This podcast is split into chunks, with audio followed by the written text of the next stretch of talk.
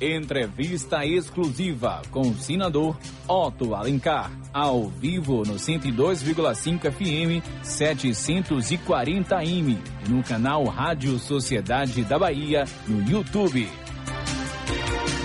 Às 7 horas mais um minuto, ouvinte Sociedade, bom dia para você da capital baiana, região metropolitana, interiorzão da Bahia, e você que não tem fronteiras para ouvir a Rádio Sociedade nos nossos aplicativos, Rádio Sociedade no YouTube, nas nossas redes sociais. Hoje, segunda-feira, 21 de março, iniciando aí o outono, o nosso entrevistado é o senador Otto Alencar, pré-candidato à reeleição. Senador Otto que teve o nome ventilado aí muito forte para o governo da Bahia, né? E nós queremos saber por que, que ele não aceitou esse desafio já que é um é é sim, ainda é um dos sonhos do senador governar o nosso estado, viu, Silvana? É, é um mesmo? sonho dele, então, governar a Bahia. Então tem caroço nesse angu. Ele já foi governador por nove meses. Pois é. Mas nada melhor do que governar o Estado quatro anos saindo das urnas. Todo né? mundo diz isso, eu só não sei se é verdade, que nada melhor é governar o Os Estado. Os prefeitos que seguem o senador Otto todos eles, acredito, que são é, a favor de uma candidatura dele ao governo da Bahia, né, senador? Bom dia. Bom, Delcio, eu gosto muito de você, mas você atrapalhou um pouco agora. Atrapalhei? Meu sonho era é, disputar minha reeleição com fé em Deus, com a força do povo da Bahia. Nunca me coloquei como candidato a governador, bom dia, Silvano. Bom dia. É, me colocaram no, na imprensa como candidato. Eu tomei até um susto, né? E pior que insistiram que eu era candidato a governador. E eu sempre disse, da minha boca nunca saiu outra palavra que não fosse buscar, é, com muita humildade, mas com muita firmeza também, a minha reeleição para o Senado Federal. o meu projeto sempre foi esse. Eu tive várias vezes conversando com vários amigos meus, inclusive com o prefeito, você falou, e eu sempre me colocava dessa forma, com muita clareza, muita transparência, com a minha maneira de ser. Né? Agora, senador, é, o senhor nunca desejou ser governador da Bahia ao longo da carreira do senhor? Olha, ao longo da carreira, sim. Lá atrás, muito tempo atrás, eu fui inclusive governador no ano de 2002. Eu fiz a transição num período muito duro da época, né, é, para o governo. E naquela época, assim, se eu, se, me, se eu tivesse recebido o convite, eu aceitava. Mas agora não, agora o meu projeto é o Senado Federal. Eu sou presidente da principal comissão do Senado Federal, que é a Comissão de Assuntos Econômicos, onde passa tudo da economia no Brasil. Fui presidente da Agenda Brasil, fui presidente da Comissão de Meio Ambiente, de Ciência e Tecnologia, fui líder do meu partido há muito tempo e gosto do parlamento. Eu fui deputado três vezes na Assembleia, fui presidente da Assembleia. E eu sempre tive mais assim essa vocação para o lado do parlamento, né? Uhum. E eu desenvolvo lá tenho vários projetos meus que já foram aprovados no Senado, inclusive um importante que já diminuiu muito os assaltos a bancos e a caixa eletrônicos. Esse projeto eu fiz, obrigando a Casa da Moeda a estabelecer nos cofres é, dispositivos para danificar as cédulas e já está em andamento o Banco Central já, já exigindo já uhum. do, dos bancos, ou seja, o cara vai assaltar o banco, mas ele não vai levar o dinheiro que lá tem uma tinta ou tem alguma coisa que vai cortar, danificar Isso, as células. Aí acaba com esse faroeste no interior da Bahia, que acontece até hoje. Esse projeto foi meu, provei no Senado, aprovei na Câmara, e em 2018 o ex-presidente da República, Michel Temer, é, sancionou o projeto, sabe por quê? porque em São Paulo, numa noite só, teve 10 assaltos a bancos. Ele aí teve que sancionar o projeto e hoje é lei. São vários projetos que eu já aprovei. Por exemplo, agora mesmo na pandemia, eu fui o relator do projeto que indeniza os órfãos da CPI. Foi projeto nosso. Hoje é, já está em vigor. Bolsonaro é, vetou o projeto, não quis o projeto. Nós fomos para cima, derrubamos o veto e agora é lei. Ou seja, aqueles profissionais da área de saúde, médicos, enfermeiros, auxiliares, fisioterapeutas, o pessoal também que trabalha na sepsia, na limpeza dos hospitais, que perderam a vida, os seus filhos, órfãos da pandemia, têm direito à indenização até terminar o, o período de escolar, uhum. 18 até 21 anos. Foi nós, fomos nós, foi a minha luta lá, uma luta muito grande para relatar esse projeto, para aprovar no Senado, para aprovar na Câmara. O presidente, lamentavelmente, é, vetou o projeto e nós, tanto no Senado como na Câmara, tivemos votos para derrubar o veto e hoje é lei. São vários projetos que nós fizemos, eu trabalho já há muito tempo Eu queria nisso. voltar a falar do parlamento, até sobre a Covid, sobre a Pois CPI, mas queria só amarrar essa questão da candidatura, ou da possível, ou da ex-possível candidatura do senhor ao governo. É, chegou a contar para o senhor nessa é, rejeição, porque o senhor foi convidado, né? O senhor foi instado a ser o candidato da- do governo, governista, ao governo da Bahia. Chegou a contar uma possível dificuldade de fundos para uma campanha para o executivo? Não, eu sou homem de classe média, nunca tive, nunca tive riqueza abundante, eu sempre trabalhei. Eu tenho 50 anos de formado em medicina, trabalhei 30 anos dentro de centro cirúrgico, operando pessoas, lutando, tenho carteira assinada, trabalhei no Polo Petroquímico como médico do trabalho, no Centro Industrial de Aratu, Desde 1973 eu tenho carteira assinada, trabalhei, fui professor da Universidade Federal da Bahia muitos anos, trabalhei no Hospital Português, quando tinha espanhol também, no COT, na SOMED, e vários locais. Passei a minha vida, uma parte grande da minha vida operando, tra trabalhando na área do setor de ortopedia e traumatologia. Eu tenho uma, eu não tenho dificuldades, graças a Deus pelo meu trabalho, mas não tenho posses que eu possa eu bancar minha candidatura. Não tenho avião, não tenho helicóptero, não tenho poderes para fazer isso. E hoje a política depende, infelizmente, pela lei, de quem tem os recursos, de pegar o seu avião e sair pelo mundo aí, visitando os municípios. E, e isso é legal, inclusive, porque a lei hoje permite que, se a pessoa tiver os recursos, pode botar o que quiser. O presidente, o candidato a presidente da República, Henrique Meirelles, Adelson, você lembra? Eu entrevistei ele aqui, ele Teve, tinha... um, teve 1% dos votos para presidente botou dele, do bolso dele, 50 milhões de Ele reais. disse que tinha mais de 300 milhões. Não, ele tem muito mais do que É, isso. Ele, ele tem uma declarou. fundação que tem uma, uma fortuna. Então eu não, tô, eu não sou esse cara. Tá? Então o que eu, eu- a minha vida política sempre foi uma vida de militância política, de trabalhar de manhã, de tarde, de noite, de atender as pessoas, de realizar a obra, de viajar, de ser acessível. O Adelso, se ele ligar para mim, eu atendo na mesma hora, se você ligar na Sei mesma disso. hora. Não é isso mesmo, Adelso? Confirmo. Eu tenho essa, essa maneira de ser. Eu, quando fui para a política, eu disse, vou trabalhar com a mesma força e a mesma dedicação e a mesma boa vontade que eu tinha no pronto-socorro, no HGE. Atendendo o doente com fratura, com traumatismo de crânio, tendo que botar na sala e operar. Ou seja, não, há- não dá para você fazer uma coisa que não tenha vocação natural para isso. Não, é? não tem que se encostar, tem que encarar os problemas, até porque quando você deixa o, pro- o problema se volumar demais, ele engole você. Então, essa sempre foi a minha, minha razão de trabalhar na, na política, né? buscando Nossa. sempre dar o atendimento e o respeito que as pessoas merecem. Né? Senador Otto, diante desse turbilhão recente da política baiana, senador sai, não sai, senador vai ser candidato a governador, não vai ser, João Leão deixa o grupo governista. O senhor negociou com a CM Neto ou João Roma a sua saída aí do grupo governista em algum momento? Nenhum momento, Especialmente com o Neto? nenhum momento eu não- nunca troquei um telefonema com o candidato, pré-candidato a semineto a respeito da política, muito menos com o ministro João Roma. Eu tenho por norma ser muito firme nas minhas coisas. Né? Eu não, não é que eu venha não, de- não deixar de, de relevar a importância dos outros candidatos, todos são importantes, todos têm currículo, têm os seus serviços prestados, senão não estavam como candidato nos seus partidos, mas nunca troquei telefonema nenhum com o, o ex-prefeito de Salvador, Semineto, com o ministro João Roma, a respeito do tema política ou de qualquer outro tema.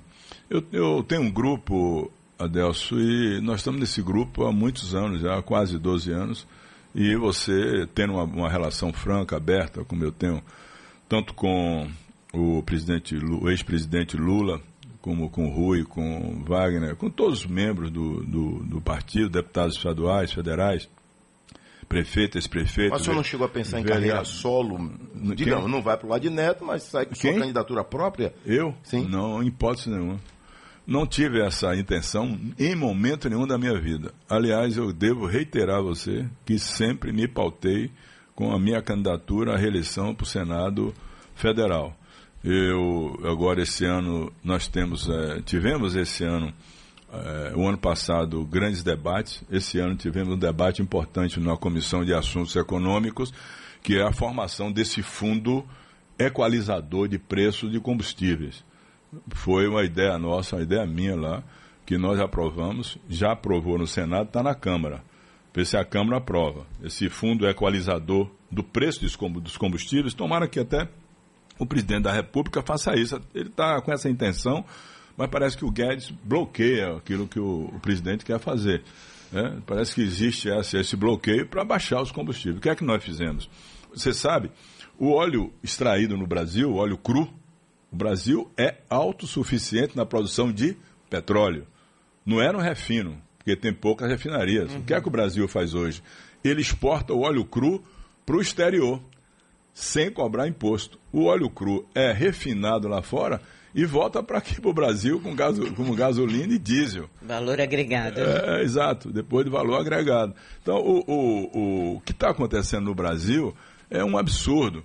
O, o petróleo extraído, Adelson, 70% da extração do petróleo no Brasil é, é real, na nossa moeda.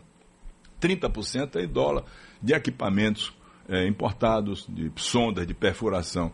Como é que você tem que cobrar só tudo em dólar? Tinha que ter uma, uma média ponderada entre o real e o dólar que nós defendemos. O que é que nós fizemos? Criamos um fundo equalizador para tirar recurso de royalties, talvez um imposto de exportação pequeno, e também o lucro que o governo federal recebe da Petrobras. A Petrobras, no ano passado, deu lucro de 106 bilhões de reais, lucro líquido de 106 bilhões de reais. A União recebe disso 37,6%, quase 40 bi de lucro. Por que a União recebe isso? O governo federal e não pode tirar uma quantia para ir para um fundo para equalizar. Subir o petróleo em dólar lá fora, equaliza aqui dentro para o, consumidor não pagar o preço que está pagando agora. Isso, na, na, nossa opinião, na opinião do Senado, o Senado votou isso com a maioria, só teve um voto contra. No Senado, essa matéria só teve um voto contra. Todos votaram a favor. Está na Câmara. Aprovamos também o negócio do ICMS. Então, essa situação precisa de tomar-se uma decisão. Um país que produz petróleo, que é autossuficiente, ou seja, a produção do óleo aqui é suficiente para refinar, atender aqui e ainda, botar, ainda exportar. E nós estamos vivendo esse momento difícil, né? Então, essa política do ministro Paulo Guedes, eu sou um crítico dela, uhum. política liberal, radical, de não deixar circular a moeda. Por exemplo, o Adelson, em 2019, teve pandemia? Não teve pandemia em 2019. Não teve. O Brasil cresceu muito? Não, cresceu 1%. Por que cresceu 1%? Porque o ministro da Economia faz a política monetarista, financista. Qual é a política? Pra você ter ideia, em 2019, os bancos, todos os bancos, tinha em depósito compulsório o dinheiro que você bota lá e fica lá só fazendo o, a agiotagem oficial de banco, 560 bilhões de reais. E esse dinheiro não circulou. O Banco Central tinha 520 bilhões de reais de, de recursos empossados. Esse dinheiro não circulou. Quando é que o país avança? É quando o dinheiro circula na mão de quem produz e quem produz paga salário. E o salário vai, vai comprar no mercado interno. É isso que aconteceu. E já, já é, o Meirelles, o Meirelles, quando foi do, ministro do Temer, no último ano ele fez isso, o Brasil cresceu 1,5%, saindo lá de trás de um recuo de 3,8% do PIB. Logo depois que ele assumiu, teve, tinha um recuo do PIB e o PIB avançou em 2018. Quando foi em 2019, caiu. Essa política está errada.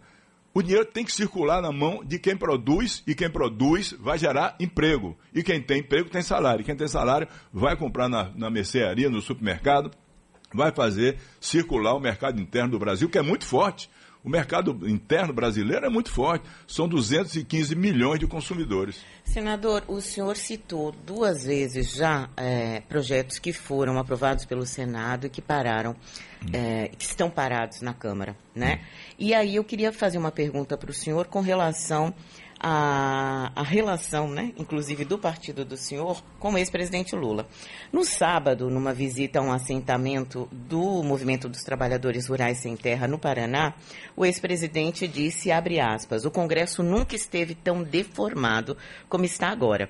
Nunca esteve tão antipovo como está agora. Esse é o pior Congresso que já tivemos na história do, do Brasil. Vocês elegem um presidente, pensam que o presidente vai governar, mas quem vai governar é a Câmara, comprando deputados com orçamento secreto. Fecha aspas.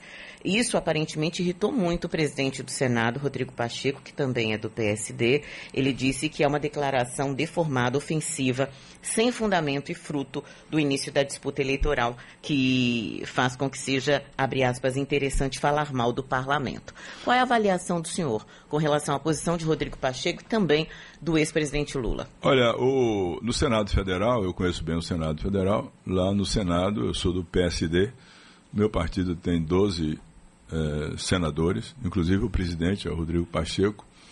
Eu fui líder do PSD por dois anos, sobretudo num ano muito duro, que foi o ano de 2019 e 2020, inclusive no ano da pandemia, onde nós aprovamos aqueles projetos todos para o orçamento da vida, para trazer recursos para os municípios, para indenizar as pessoas, o Pronamp. Foi um, momento muito duro da nossa vida. O Senado Federal não tem grupos formados, denominados, por exemplo, Centrão. Não tem Centrão no, no Senado Federal. Não que eu considero o Centrão um termo pejorativo. São partidos de centro que se unem para fazer bloco e ter é, uma maioria, como tem na Câmara, para aprovar matérias que são convenientes ao grupo ou não. Eu nunca sou de avaliar uh, o comportamento das outras pessoas. Eu, eu quero avaliar o meu meu comportamento, a minha maneira de ser. Eu gosto de julgar as pessoas não pela origem, mas pelo conteúdo do caráter de cada um deles. Então, qualquer colegiado pode ter pessoas que têm um comportamento correto, outros não. É sempre assim, sempre acontece isso. O ser humano comete lá os seus erros. Veja que o Filho de Deus trouxe 12 apóstolos e um deles se rendeu, né? se vendeu por, por moedas. Então, qualquer ser humano pode cometer erro aqui ou ali. Isso pode acontecer no parlamento. Quanto às declarações do presidente Lula, são concepções dele, eu tenho as minhas concepções e ele tem as dele e eu respeito as dele. Não tenho, assim, essa, essa visão de querer agredir é, o parlamento dessa forma, embora os, os fatos levem sempre a essa suspeita de que existe um poder é, paralelo ao poder da República. Mas é a concepção do presidente Lula e eu respeito muito as, as concepções das pessoas. Senador, pegando esse gancho aí, eu tenho ouvido muito, você sabe que eu viajo um pouquinho à Bahia, viajo, que amo, que gosto, sou disse que teve em Pirá, né? Tive em Pirá na, na semana passada, e viajo muito, o senhor sabe disso. Gosto de parar, de comer um requeijão, de conversar com as pessoas, e converso com políticos também.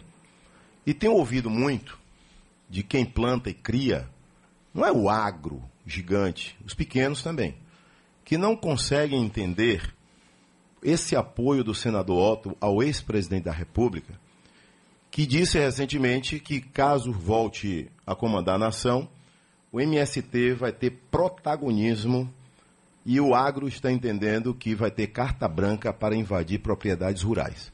O senador Otto é um ferrenho defensor de quem planta e cria. Inclusive, o senhor fez aquela campanha, participou, foi para cima, para que a vaquejada não fosse exterminada do Brasil. Com mudanças, houve mudanças, né? Do comportamento, inclusive, para como conduzir o boi, o cavalo, né? Os métodos de mudança de pensamento, é. da saúde animal. E muita gente não entende por que, que o senador Otto apoia e defende o ex-presidente.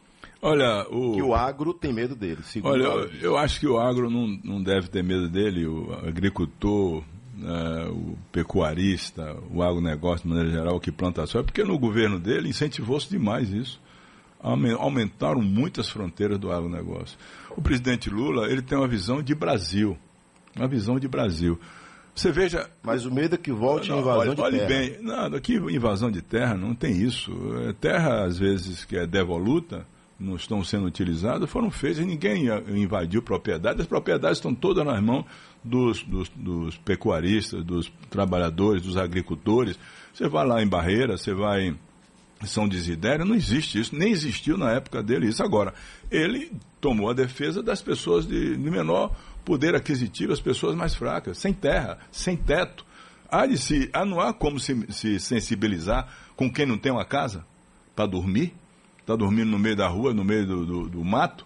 Não pode ser. Por isso foi até criado Minha Casa Minha Vida. Não há como se sensibilizar com alguém que quer plantar e não tem a terra, e a terra está lá devoluta, sem a cerca, sem ser utilizada, sem absolutamente nada. O Brasil tem terra demais para ser utilizada. Então o que ele falou foi para um segmento, mas não para o país como um todo. O, você acha o quê? Presidente Lula, quando foi presidente da República, você sabe quem foi o presidente do Banco Central? Você lembra? Henrique Meirelles diretor do Banco de Boston, um banco americano. Ele fosse, tivesse essa posição radical de esquerda, ele colocaria para tomar conta do dinheiro um banqueiro? Quem foi o ministro da, da, da Agricultura? ligado ao agronegócio. Quem foi ministro da Agricultura da Dilma? Cátia, a, a senadora Cátia Abreu, de Tocantins, da maior produtor de soja, pecuarista. Não, não é assim. Se governa com pessoas de todos os segmentos, de todos os pensamentos. Lula governou assim também. Quer estigmatizar o presidente com essa posição, mas não é assim. Claro, ele fez um trabalho altamente é, social. Não há como negar isso. Você sabe quando foi que o Brasil saiu do, mata, do mapa da fome? Você lembra? Você lembra? 2014, último ano do governo Lula. Com quantos milhões é, é, de brasileiros hoje, hoje, hoje com, não, na época. Ah, na época que ele saiu, o, o, a quantidade de. Era 6%, 5%. Hoje está 12%. Você sabe quanto, quando foi que o Brasil saiu do mapa da fome? 2014. Você sabe quanto é que voltou para o mapa, mapa da fome? 2018. 2017 2018. Voltou o mapa da. Hoje está no mapa da fome. Um quarto da população brasileira hoje está no mapa da fome. Mas Você sabe por que está no mapa da fome? Sabe por que está no mapa da fome? COVID, Só para eu concluir, por favor. Sabe por que está no mapa da fome? Porque desativaram os principais pontos de sustentação disso. A Conab, você sabe, Adelson, a Conab é responsável por quê? Pelo estoque de alimentos. Não é isso mesmo? Sim. O que é que o governo faz? Compra os alimentos na super safra para estocar, para na, na entre safra botar no mercado para não elevar os preços reduzindo 40% a compra dos alimentos, a, a, Conab. Você sabe o que é o Pronab? Programa da Agricultura Familiar. Familiar, sim. Pois é, o governo de, vem ao, ao, longo dos anos deixando de comprar, não é o governo agora não, já veio de Temer, é, desativando os investimentos e a, o financiamento e o custeio da agricultura familiar. Você sabe o que é o PAA? Programa de Alimentação é, que PA, Programa de Alimentação, que era feito o quê? Comprava alimento para botar nas escolas, foi desativado também. Né? Então, essas coisas todas aconteceram e veio o Brasil com desemprego agora de 11%, caiu até um pouco agora, foi bom, caiu o desemprego, caiu para 11 pontos é. alguma coisa, vem caindo o desemprego. 11,2, é, 11,2, mas o desemprego está muito alto.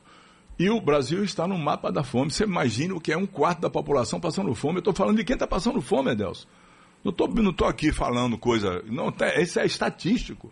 Então caiu no mapa da fome. Então o, o presidente da República, ele, se faz um gesto a um, ao MST, são pessoas que não têm terra, então essas pessoas é que têm que ser sacrificadas em detrimento de outras que ficam preocupadas porque vai perder sua terra legalizada, que está produzindo, que está gerando. Ninguém vai, vai tirar propriedade é, legalizada de ninguém, com escritura, com georreferenciamento. Agora, existe a grilhagem da terra como está acontecendo agora no, na, na, floresta amazônica. Existe a, a, a, grilagem, invadindo terra como muitos invadiram ao longo dos anos. E tomaram posse e ficaram, tomaram na bala essa questão.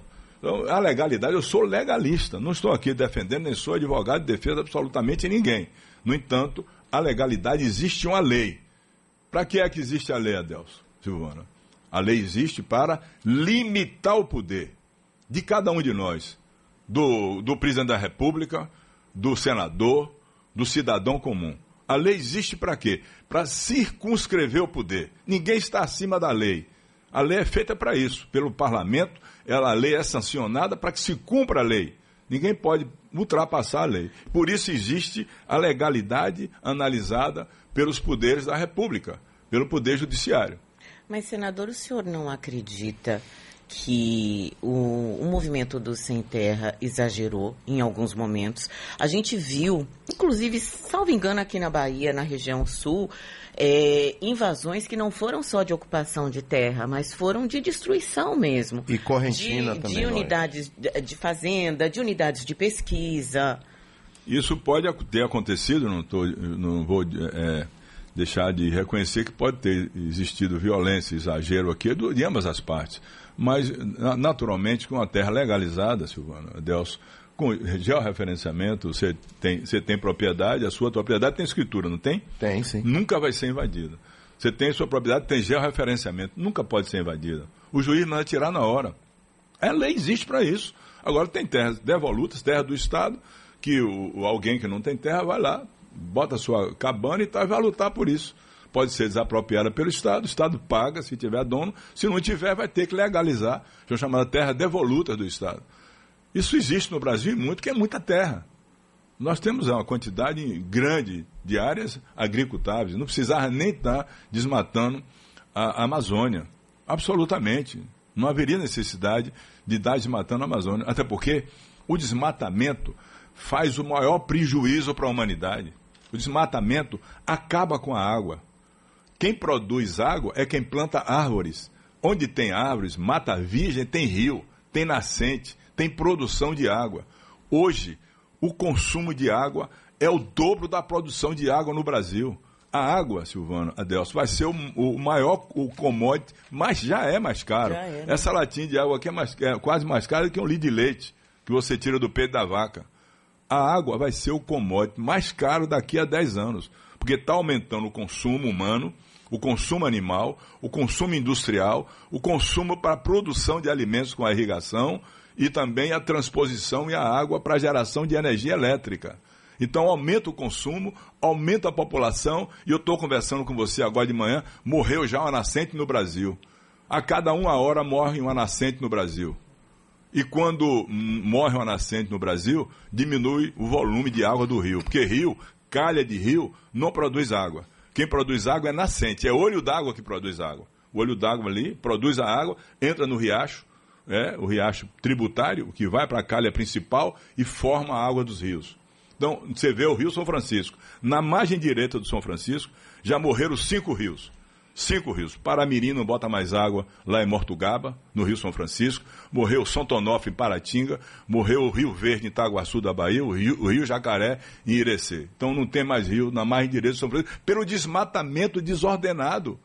Né? Você vê o, o, a obra que Deus fez, a Deus, na natureza, o Rio São Francisco, é o único rio do Brasil, Silvana, que nasce no, no sul e vem para o Nordeste. Nordeste. É o único rio. Pois esse rio, que abastece o Nordeste, ele está ameaçado pelo desmatamento desenfreado que as pessoas estão fazendo. Então, essa situação é uma situação que eu acho que precisa realmente ser revista e analisada de acordo com a lei.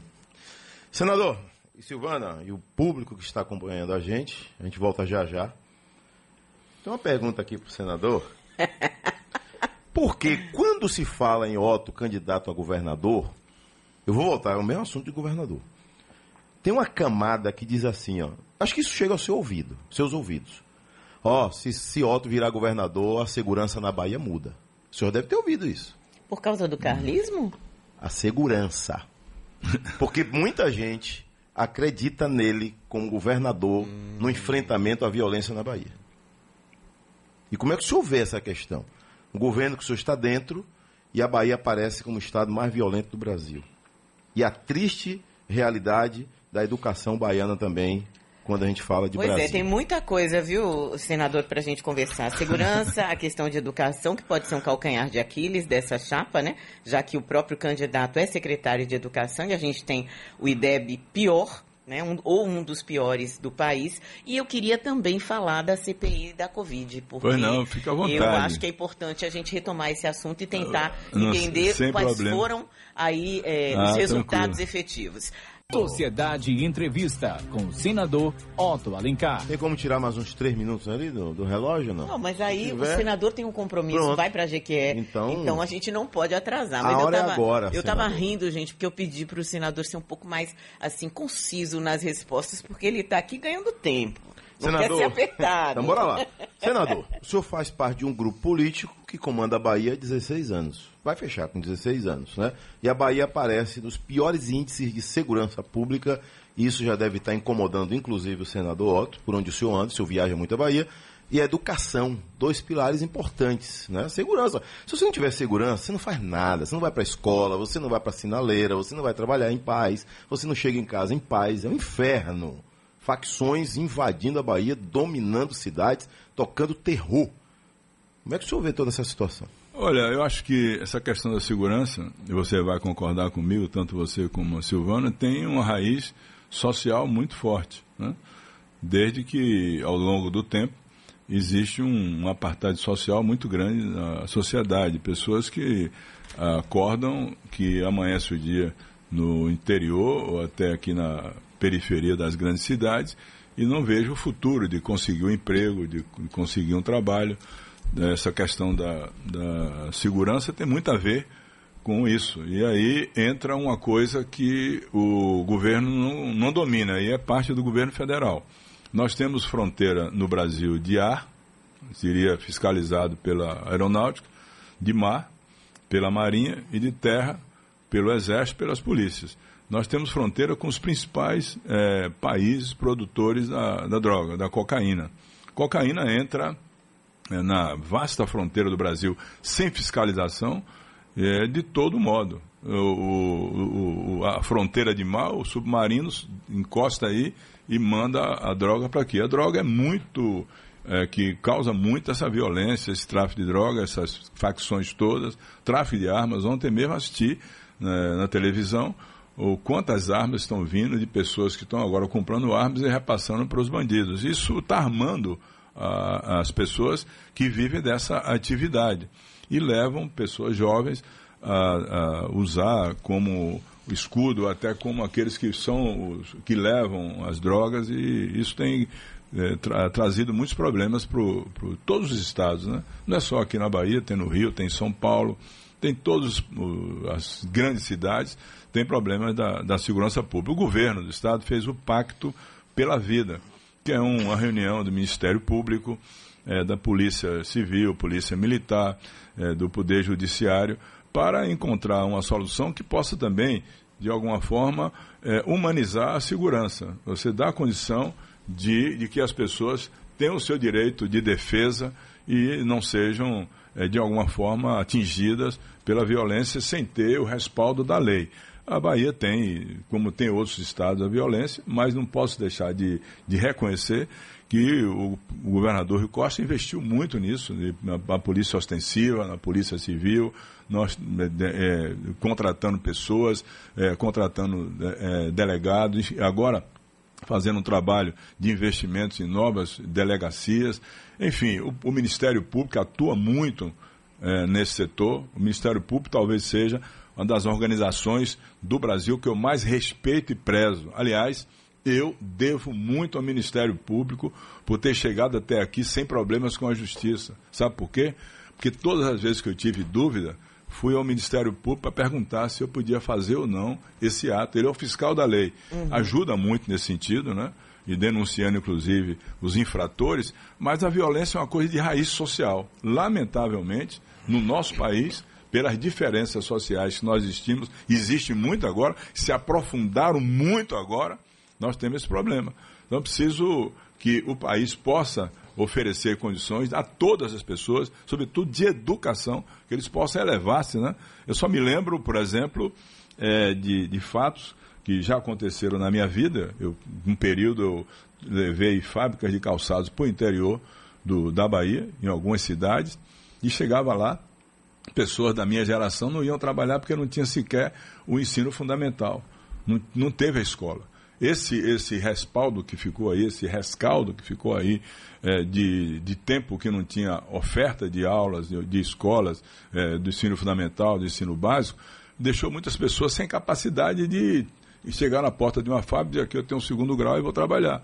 Então essas coisas todas levam à pobreza, à miséria e isso naturalmente à insatisfação, à insurreição e à violência. O senhor citou a educação, senador, e a Bahia está entre os piores estados em termos de educação, né? Segundo dados do IDEB de 2020, que saíram em junho do ano passado. Também estamos, segundo a Fundação Getúlio Vargas, entre os piores estados em termos de resposta na educação na pandemia. O candidato da chapa governista, da majoritária, é o secretário de Educação do Estado, Jerônimo Rodrigues, que está na secretaria desde fevereiro de 2019. Esse é um calcanhar de Aquiles com o qual vocês vão ter que lidar? Olha, não, eu acho que não. O, o Jerônimo tem todas as condições de, de responder por, pelo trabalho dele. Ele é professor formado, é um, um homem lá do, de Gitaú, no interior da Bahia, que fez um trabalho de superação na vida dele. Foi estudar em GQS, se formou em professor, fez concurso, foi ensinar em Feira de Santana como professor, depois foi ser secretário e secretário de Educação. Ele tem todas as condições de debater esse tema e responder. Ele é o titular da pasta e, sem dúvida nenhuma, conversando com ele, tem condição de responder. Mais uma coisa que eu posso dizer a você que nesse período foi difícil para se fazer na Bahia. Uma coisa é você dizer, vamos fazer educação com internet no estado de Sergipe. O estado de Sergipe é do tamanho de três municípios da Bahia. São Desidério, Riachão das Neves e Formosa do Rio Preto.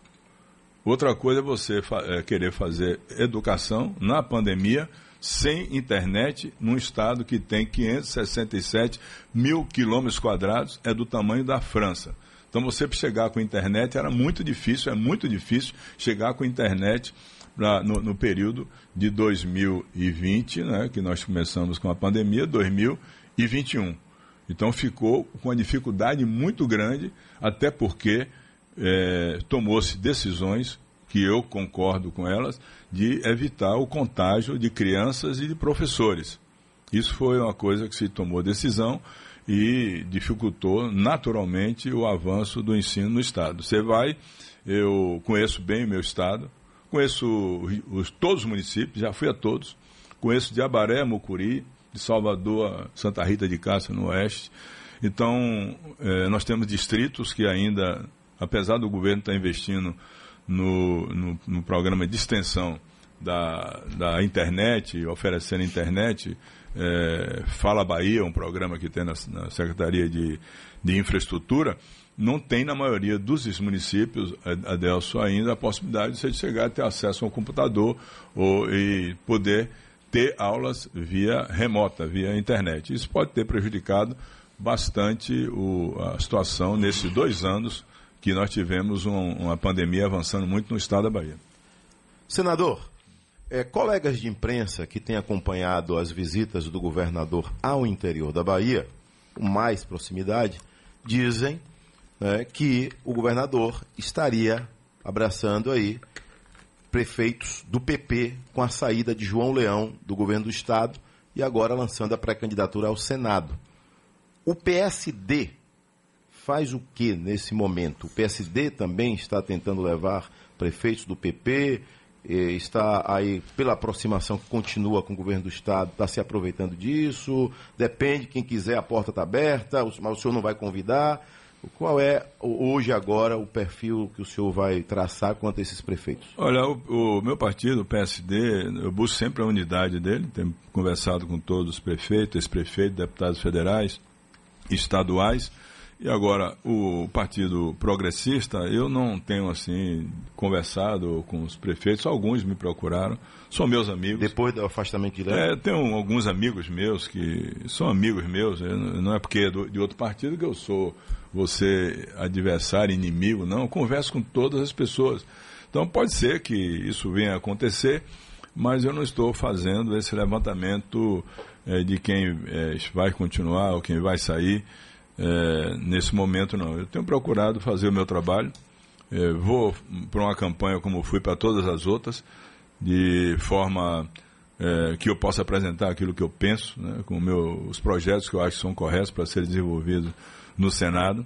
Campanha eleitoral não é o, uma campanha como se fosse uma, uma guerra, uma, uma violência, uma situação como está acontecendo agora na agressão da Rússia à Ucrânia. A campanha política é um debate de ideias, de pensamentos, de projetos que você vai colocar para as pessoas e as pessoas vão analisar. É, depois disso, tem que respeitar a todos que participam, né? Não é você ganha uma eleição se você for executivo, ganha com a maioria, mas a regra que deve ser seguida que deve governar para vencedores e vencidos depois e procurar fazer o seu trabalho. Não é uma situação de extrema beligerância, eu nunca considerei, considerei assim, embora tenha sempre a minha decisão, a minha firmeza é, de ir para as campanhas sem receio e sempre com, com aquele, aquela posição minha de apresentar aquilo que eu penso, né? que é uma posição de centro social. Eu sempre me postei assim, achando que a razão está no centro e mais no social ainda, quando as pessoas precisam muito da mão da prefeitura, do Estado ou do governo federal para resolver as suas dificuldades sociais, sobretudo as, as populações economicamente mais fracas, mais pobres da população. O senhor falou em beligerância, é, senador. Infelizmente não é o que a gente tem visto, né? Até é, nas últimas eleições a gente não viu e a gente não tem visto também dentro da política. Parece que está tudo muito beligerante. Parece que a guerra está mais feia até do que a gente está tá vendo na Ucrânia, apesar do, do volume de mortes por lá. Eu queria falar um pouquinho de política nacional também. O presidente nacional do PSD, Gilberto Kassab, já disse que não vai apoiar nenhum candidato à presidência. Foi uma forma até, pelo que eu li, dele acalmar os parlamentares bolsonaristas do PSD. Lula estará ao lado do senhor aqui? Lula está é. sim, desde o ano passado eu apoio Lula. É, o Kassab, é, ele tentou colocar o Rodrigo Pacheco, o Rodrigo Pacheco retirou a candidatura e hoje ele conversa com o governador do Rio Grande do Sul, que eu não sei se... Eduardo Leite, é, né? Se não se vem, não vem partido, mas ele liberou os estados onde já existia aliança, como é o caso aqui da Bahia. Tem uhum. aliança aqui na Bahia, já de algum tempo, ele liberou os estados. Eu votei no, no presidente Lula é, já uma vez, né, lá atrás, inclusive numa situação que eu era governador da Bahia em 2002. Em 2002, nós votamos aqui em Ciro Gomes no primeiro turno. Foi para o segundo turno Serra e Lula. Nós votamos em Lula. Não, não só eu, todo o grupo. Carlista na época votou em Lula. O próprio senador Antônio Carlos Magalhães votou em Lula em 2002. Nós votamos em Lula em 2002, no segundo turno contra a Serra. E depois disso, é, eu saí da política, passei seis, seis anos fora da política, votei em 2010 com Wagner, na eleição da, da, da presidente Dilma, né, não foi em, em 2010, e fiz uma relação pessoal com o presidente Lula muito boa. Tenho uma conversa com ele, troco telefonemas com ele, acho que ele foi um bom presidente da República. É, aqui na Bahia, por exemplo, você passou 200 anos com uma universidade federal só, uma só, a que eu me formei, em medicina no Terreiro de Jesus, em 1972. Ele trouxe cinco federais para aqui. É que se considerar isso, não? Você não acha que é se considerar isso? Trazer cinco universidades federais para um estado que passou 200 anos com uma. A Bahia tinha uma escola técnica do Barbalho. Vieram 32. Inclusive na minha região. Em Itaberaba tem escola técnica. Agora mesmo, acabei de ajudar para fazer o refeitório. Tudo isso é avanço político. O programa Luz para Todos colocou na, no interior da Bahia 580 mil ligações rurais. O programa Minha Casa Minha Vida, todos foram avanços. Por isso tem essa, ele tem essa, essa popularidade toda. Trabalho ninguém esquece, nada resiste ao trabalho. Então eu tenho um, um, desde o ano passado, eu já tinha dito ao Kassab que ia ficar aqui com o grupo. E vou ficar com o grupo. Até porque não pode, não, não é uma crítica absolutamente a ninguém. Não, não entendam assim. Por, pelo amor de Deus, estou falando apenas a minha, minha posição. Você não pode ter 11 anos, caminhar um caminho, deixar as suas pegadas nesse caminho e, de repente, por insatisfação, abandonar os colegas. Então, eu vou, eu vou com, minha, com minha coerência, eu vou com minha maneira de ser. É, Essa eu... cutucada é para quem? Não, para ninguém, não falei com ninguém. Não, eu pedi, pelo amor de Deus, que você não entender. É, assim é o meu procedimento. 11 anos. Mas eu respeito o procedimento. Tem tudo a ver com o número do Bora partido? Não, não. PP? Não, não, não, não, Não é? absolutamente. Você que está dizendo. Pegadas? Não, você que está dizendo. Você não coloque as palavras que eu não disse aqui, por favor. Não, não, não. Não, não, não. não, Senador, aí De- não. deixa eu só Você, pe- por aproveitar, favor, aproveitar Você, por uma- favor, uma não coloque as palavras que eu não disse aqui, porque você. Eu respeito muito vocês todos aqui da Rádio Sociedade. Quero até agradecer a oportunidade né, de estar aqui hoje. A rádio sempre me deu oportunidade de, de- de me expressar, falar tanto a rádio quanto a televisão. Respeito muito, conheço inclusive o trabalho social eh, que faz a, a- aqui a Rádio Sociedade, a Igreja Universal do, do Reino de Deus, a evangelização das pessoas, ajuda muito o Estado nessa área social, sem dúvida nenhuma, ajuda fantástica. Aliás, tradicionalmente, desde que as igrejas foram fundadas, a católica e a evangélica, sempre ajudou muito na evangelização e também na solução de vários problemas sociais, das Sim. drogas, do, do alcoolismo, de uma série de coisas. Essa palavra, né, palavra de Deus é fundamental, né? Afinal, afinal de contas, Cristo no sermão da montanha disse: Vós sois o sal da terra e a luz do mundo. Então, isso é fundamental para tocar o coração das pessoas, para que elas entendam que a- as relações humanas precisam ser respeitadas. Não, não, não há necessidade de agressão a quem quer que seja para se conquistar o seu lugar ao sol.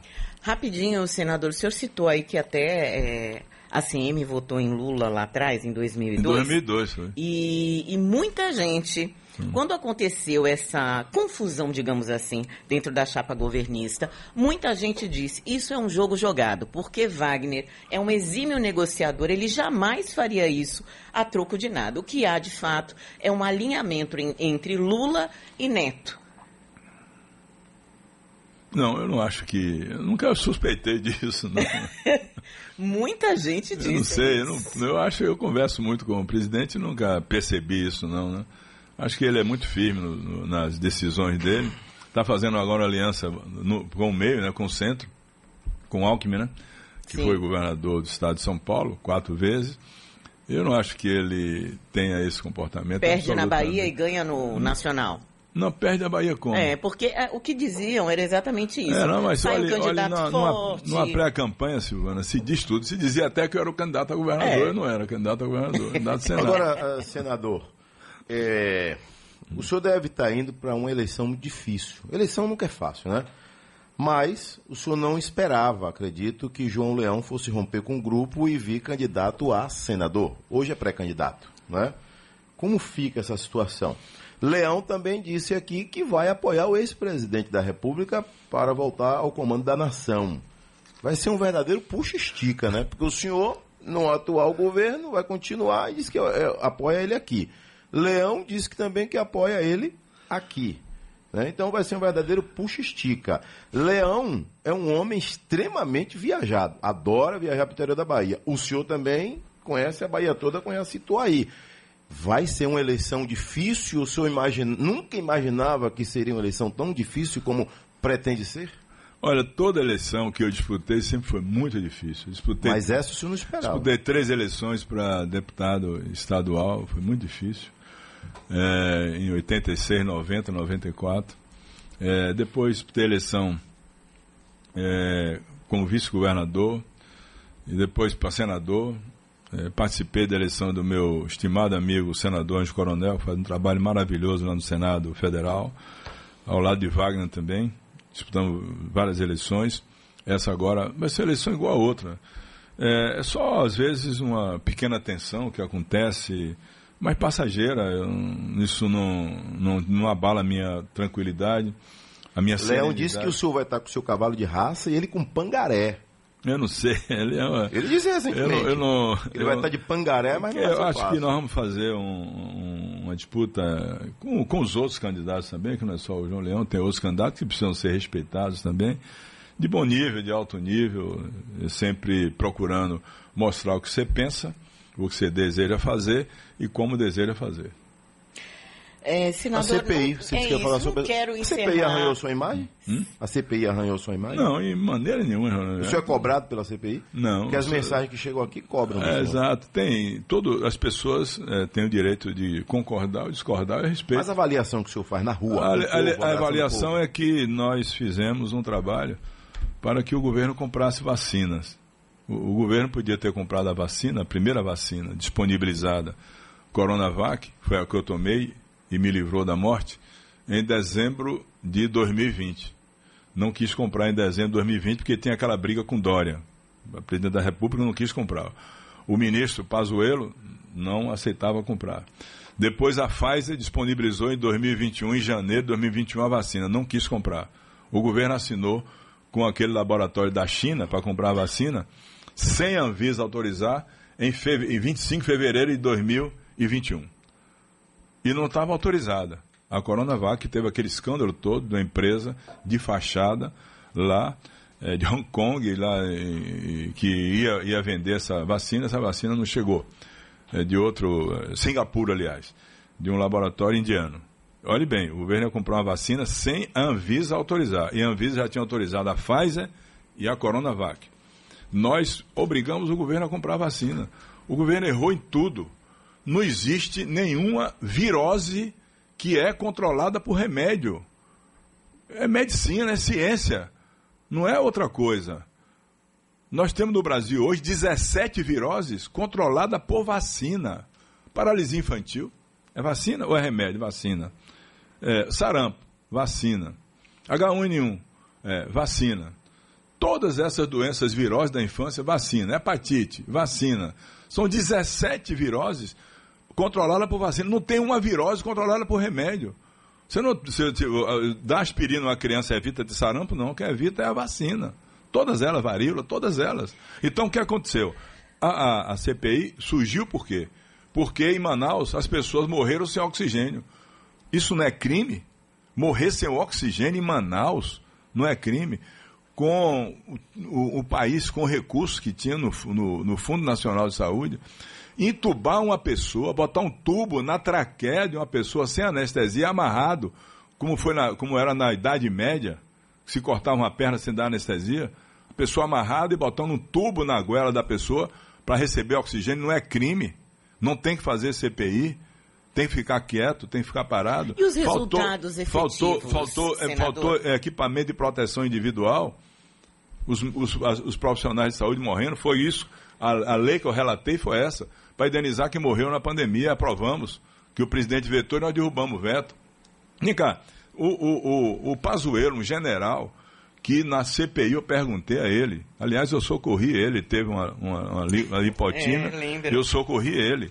Ele me chamou, e- e me agradeceu, inclusive.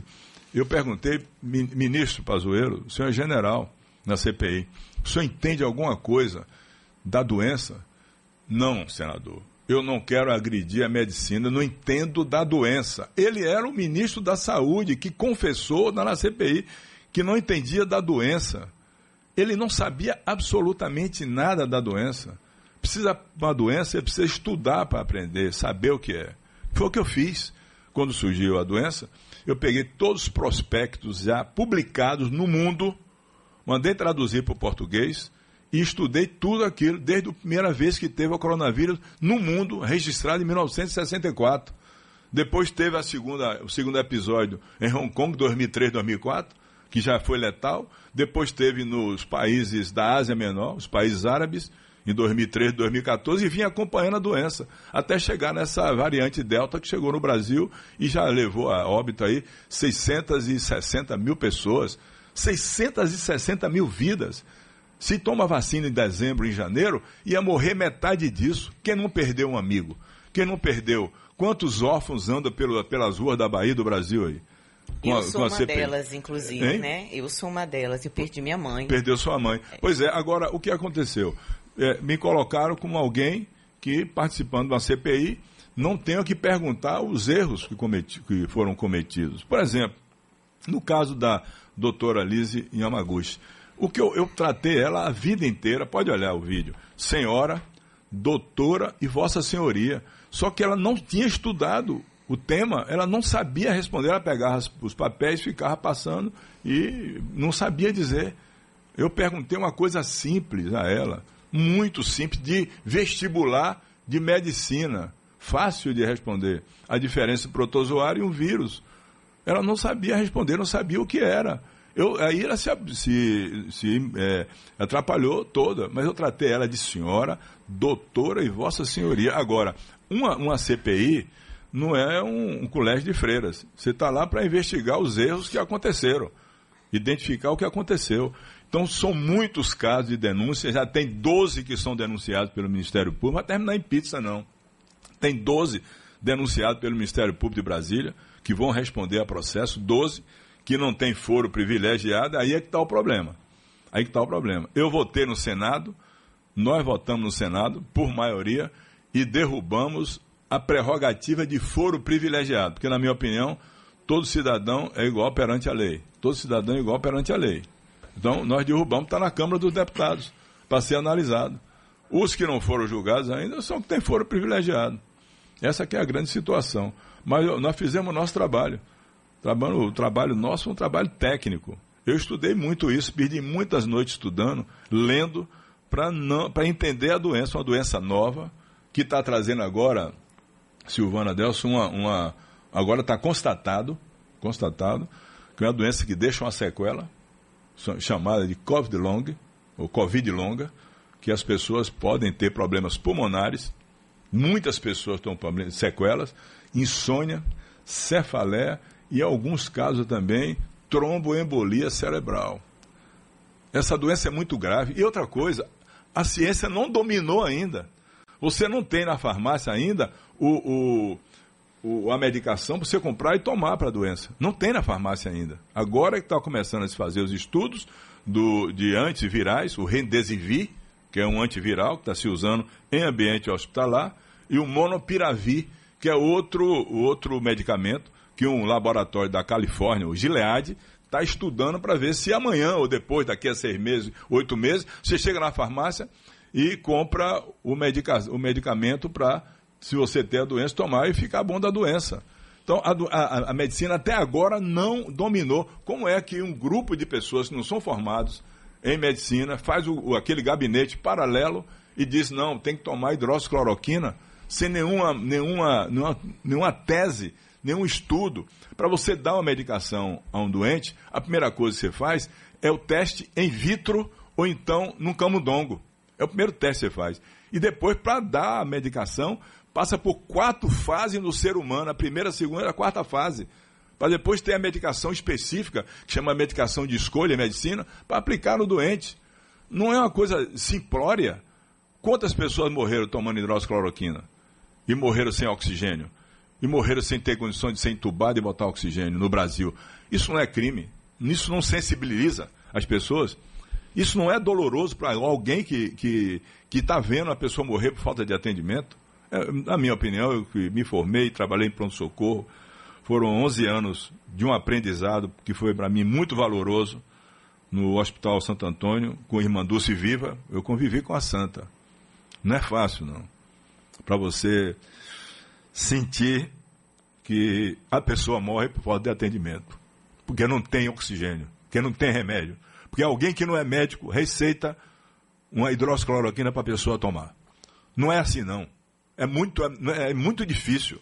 Dói, corta o coração da gente saber que essas coisas aconteceram num país que é hoje, já foi a, a sétima economia do mundo, é hoje a décima primeira economia do mundo, que é o maior produtor de alimentos do mundo, os maiores do mundo, e que as pessoas não comem, passam fome.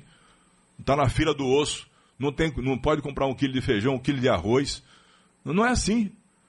Quem está no bem bom não se sensibiliza com isso. Mas quem viveu, como eu já vivi, em hospital público, trabalhando, vendo pessoas frágeis, com fome, com doenças relacionadas com a doença. Quantas vezes eu operei lá, no Hospital Santo Antônio de Irmanduce, crianças de 12 anos com fratura espontânea dos ossos porque não tinha, porque não tinha nutrição correta, com tuberculose óssea, com tuberculose osteoarticular, com osteomielite aguda, com fratura, criança subnutrida que teve infecção da garganta, o streptococcus é, é, beta-hemolítico entra no osso, dá infecção, o osso parte e ele ia para lá, para ser atendido por fome, por miséria, por falta de assistência. Você isso não, não mexe com a alma das pessoas, com o sentimento, com o espírito das pessoas? Tem que, tem que deixar que é comum morrer no Brasil sem oxigênio? Entubado sem anestesia? Não é assim. Então quem estava lá dentro, quem via isso, como nós vimos isso, os órfãos, tinha que ter sensibilidade. E se insurgir contra alguém que ficou no Ministério da Saúde, era general e não sabia o que era a doença. E não cuidou da doença como devia cuidar. Essa foi a, a minha insurgência, eu me insurgi contra isso. Como todos se insurgiram contra isso. Agora, a avaliação eu deixo a cabo das pessoas que analisam e respeito todas. Respeito todas, quem é contra, quem é a favor, quem aplaude e quem tem o direito também de vaiar. Não tem problema, eu sou democrata. Agora, fiz aquilo que minha consciência de médico pedia que eu fizesse. Ok. Senador, ficou uma pergunta aqui, que não é só minha, de inúmeros ouvintes, que é quanto aos respiradores. Mas numa próxima entrevista o senhor responde aí, porque certamente ela vai precisar de um tempo maior. E o senhor tem compromisso agora, né? Já tinha afirmado antes é, essa informação do compromisso. Obrigado, senador. Silvana. Obrigada. Muito obrigado. Muito obrigado. Valeu, obrigado. Agradeço. Um abraço. Obrigado. Tá indo para onde agora? Para de queda daqui a pouco. Daqui a pouco. 8.5, final de Sociedade Urgente, entrevista de hoje com o senador Otto Alencar, pré-candidato aí ao Senado agora em 2022. Amanhã a gente está de volta com fé em Deus. Vem aí o balanço geral com Valera, Pedro Santo Sé e João Calil. Fui.